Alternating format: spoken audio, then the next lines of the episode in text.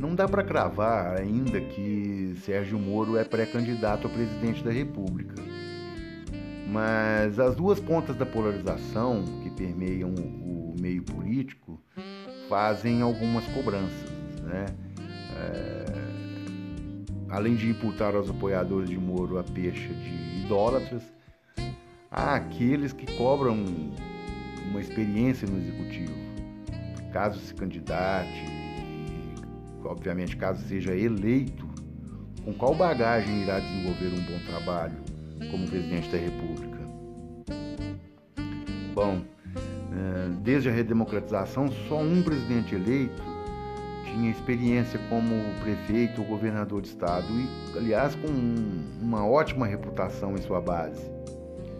Eu me recorro a essa reminiscência me valendo de uma frase do filósofo chinês Confúcio, queres prever o futuro, estude o passado. O Brasil acordou do pesadelo dos anos de chumbo com Tancredo Neves eleito presidente da República. Naquela época, a posse do presidente eleito se dava no dia 15 de março. E durante a transição, aliás, na, na véspera da posse, Tancredo sentiu-se mal com uma diverticulite e permaneceu internado até a sua morte em 21 de abril de 1985. Tancredo era um político bem experiente, da, da melhor escola mineira de se fazer política. Ele foi eleito pelo voto indireto, né? É, aliás, o último presidente eleito pelo colégio eleitoral, e tinha como experiência, já foi primeiro-ministro do Brasil, ministro da Justiça, governador de Minas Gerais, mas quem realmente assumiu o Palácio do Planalto, quem aliás assumiu posto de presidente da República foi o seu vice-eleito, José Sarney, ex-governador do Maranhão. A primeira eleição, com a participação direta do eleitor, só aconteceu em 1989, com 22 candidatos, alguns desconhecidos do povo e outros com alguma expertise política, que se supunha ser o suficiente para dirigir o Brasil. Como todos sabem, Fernando Collor de Mello foi o vencedor. Aliás, este é o único presidente eleito após a democratização com alguma experiência no executivo. Ele foi prefeito de Maceió e, e ex-governador de Alagoas. Teve uma passagem curta, né, de dois anos na, na, no poder. Ele foi deposto após atos de corrupção no seu governo. Deu continuidade ao seu governo o seu vice, Itamar Franco, e em seguida, Fernando Henrique Cardoso foi eleito por duas vezes. Ele, antes de ser presidente da República, ele chegara ao máximo como senador da República, não, não frequentou o executivo. Luiz Inácio Lula da Silva foi eleito também duas vezes, como político, ele no máximo chegara a deputado federal. Dilma Rousseff, uma outsider, né, sem nenhuma participação eleitoral, no máximo que chegara a ministra de Estado, ela foi ministra das Minas e Energias e ministra da, da Casa Civil, não tinha um bom ajuste com o Congresso Nacional, ela foi, ela proporcionou aí uma, uma pedalada fiscal e foi deposta o seu vice, Michel Temer, deu continuidade, fez a ponte até a chegada de Jair Messias Bolsonaro. Este foi deputado federal por sete mandatos, ou 28 anos na Câmara dos Deputados. Portanto, não há qualquer atenuante, nem é uma condição para ser presidente da República, um currículo passagem pelo Executivo mesmo que com uma experiência robusta no parlamento. É, um governo, para se tornar exitoso, é necessário um ajuste com o Congresso Nacional. Temos o exemplo de Dilma Rousseff. Para tanto, vai uma dica para outubro de 22. Nós vamos às urnas em outubro de 2022. Precisamos de bons nomes para o parlamento. Um terço do Senado Federal poderá ser mudado. Na Câmara dos Deputados, estes que vieram de uma onda vazia, e outros tantos veteranos que têm o Congresso como capitanias hereditárias não são merecedores da reeleição. É preciso renovar.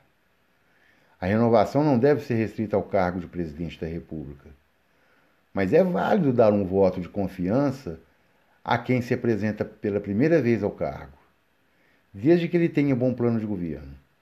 A experiência pode ficar relegada à sua condição cognitiva, à sua moral e, claro, muita competência para desenvolver uma boa governança.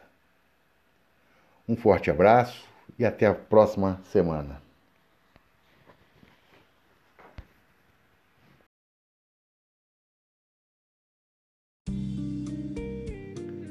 Chega ao fim a CPI da Covid. Certamente foi a CPI mais assistida da história. Bastava abrir uma tela no computador e assistir às sessões em tempo real. Claro, o apelo era convidativo: investigar o governo federal sua má governança no combate à pandemia. A CPI foi desde 29 de abril, quando começou, até a fase final, abordada pela ala governista para investigar os estados e municípios. Mas, como se sabe, o regimento interno do Senado, no que concerne as comissões, impede que as investigações nas esferas estaduais, eh, nas esferas municipais, sejam realizadas no mesmo âmbito. Cabe aos estados interpelar suas respectivas assembleias e os municípios as suas respectivas câmaras municipais. Surgiram as primeiras figuras folclóricas entoando a ladainha dos estados e municípios, mas isso não era por ignorância. Era com o intuito de manipular a inteligência do povo. E foi levado até o final, por sorte sem efeito prático que poderia até deslegitimar a comissão parlamentar de inquérito. É, alguns senadores aproveitaram muito bem a oportunidade de aparecer para o, os casos da senadora Simone Tebet, senador Alessandro Vieira, senador Fábio Contarato, entre outros. Destaco ainda o vice-presidente da comissão, o senador Randolfo Rodrigues, com excelente domínio da situação, sempre que instado e prontamente atendia aos anseios da comissão. Uh, mas a CPI deixou algumas perguntas sem respostas, tais como a situação da camarilha que rege os negócios hospitalares espúrios no Rio de Janeiro, o depoimento interrompido do ex-governador uh, Wilson Witzel e o porquê de não se investigar a trupe Mambembe em Israel, aquela do spray nasal. Por que não acariar os irmãos Miranda, ou somente o deputado Luiz Miranda e o deputado Ricardo Barros? Bom, o relatório foi aprovado, remetido à PGR, ao STF, caso para quem goza de prerrogativa de foro, né? E é bom sempre destacar que uma comissão que tem em sua nomenclatura o adjetivo de parlamentar é por si só uma comissão política e que seu produto será avaliado por figuras político-jurídicas. Portanto, um relatório íntegro, enxuto, é fio condutor para a punição de quem quer que seja. Por fim, não indiciar Bolsonaro como genocida foi uma ação política. E por mais que as evidências levem para esse caminho, há uma importante estrada para trilhar em processos domésticos, cujos estão aparelhados por orientação do próprio indiciado, o Bolsonaro. É, mesmo que, a, que o Tribunal Penal Internacional em Haia acolha a denúncia, é necessário que o réu esteja sob sua custódia. Mas por hora, Aras tem todos os atributos necessários para sua proteção. Por isso, o melhor caminho político foi este utilizado, reservando o epíteto de genocida para o imaginário do povo que de forma jocosa se manifesta. A minha aposta é que nada irá atingir Bolsonaro antes de o ser enxotado da presidência da República. A ver. Um abraço e até a próxima semana.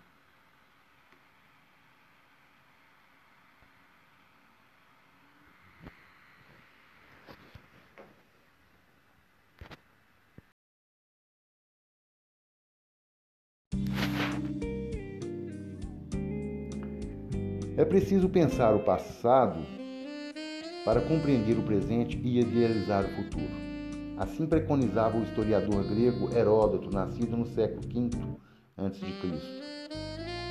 Pensando nisso, vamos visitar os números do segundo turno da eleição presidencial em 2018.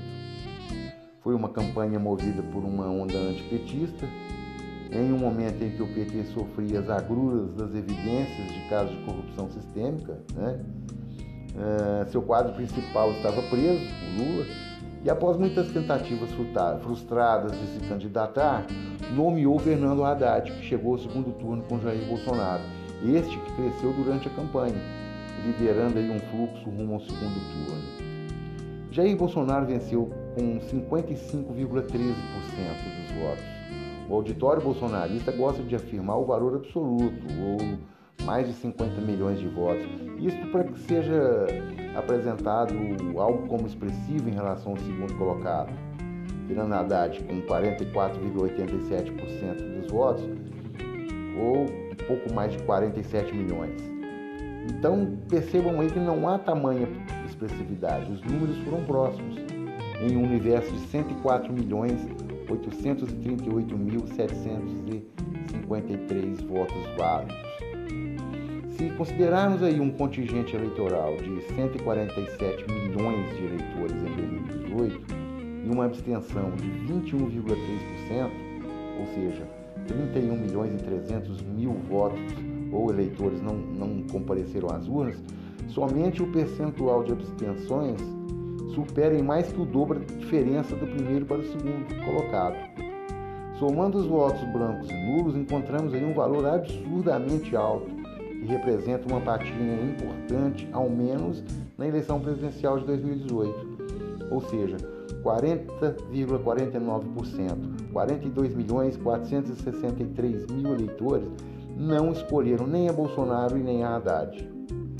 Em suma, é uma apuração é, que manifesta uma divisão por três, uma leve variação para cima ou para baixo, conforme o scout final entre vencedor e derrotado, sendo um terço como votos a serem trabalhados.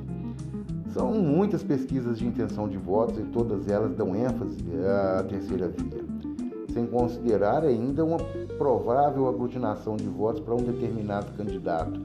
Isso porque fora perfunctoriamente proposto. O que pode se assegurar é a verossimilidade do que elas informam, elas as pesquisas, né? As análises das pesquisas sempre começam com a, com a frase que se as eleições fossem hoje, tá? Mas as eleições são daqui a nove meses e há fatos novos a acontecer. Formações de chapas, confirmação ou não das desistências das candidaturas não viáveis, entre outros eventos. Em suma, Lula tem mais de 40% de intenção de votos, Bolsonaro tem pouco mais de 20% de intenção de votos e toda a terceira via tem algo em torno de 18%, sem contar os indecisos, o que impede o vaticínio já propalado pela mídia. É, o momento é propício, então, para novos estudos. Há indefinição durante o primeiro período do ano eleitoral, em que os ponteiros das pesquisas pouco se mexem isso é agora, as pesquisas não vão movimentar tanto. É um período fértil para a preparação de alianças, formação das chapas, e mesmo que o nome do pré-candidato a vice seja retardado, isso não há problema, principalmente no campo da terceira via, onde não há um consenso. Né? Isso se torna uma, uma decisão, então, não tão difícil.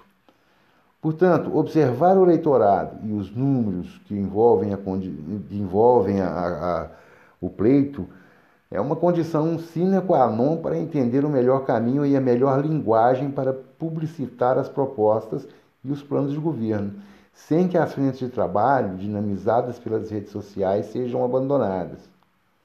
Diante dos números, diante dos fatos correntes no atual governo que em certa medida podem alijar Bolsonaro do segundo turno, Sérgio Moro surge como a mais viável opção da terceira via.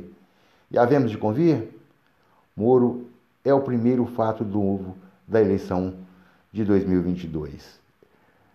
É o homem certo para abraçar esse quinhão de um terço de eleitores que ainda não decidiram em quem vai votar ou que não votou em 2018.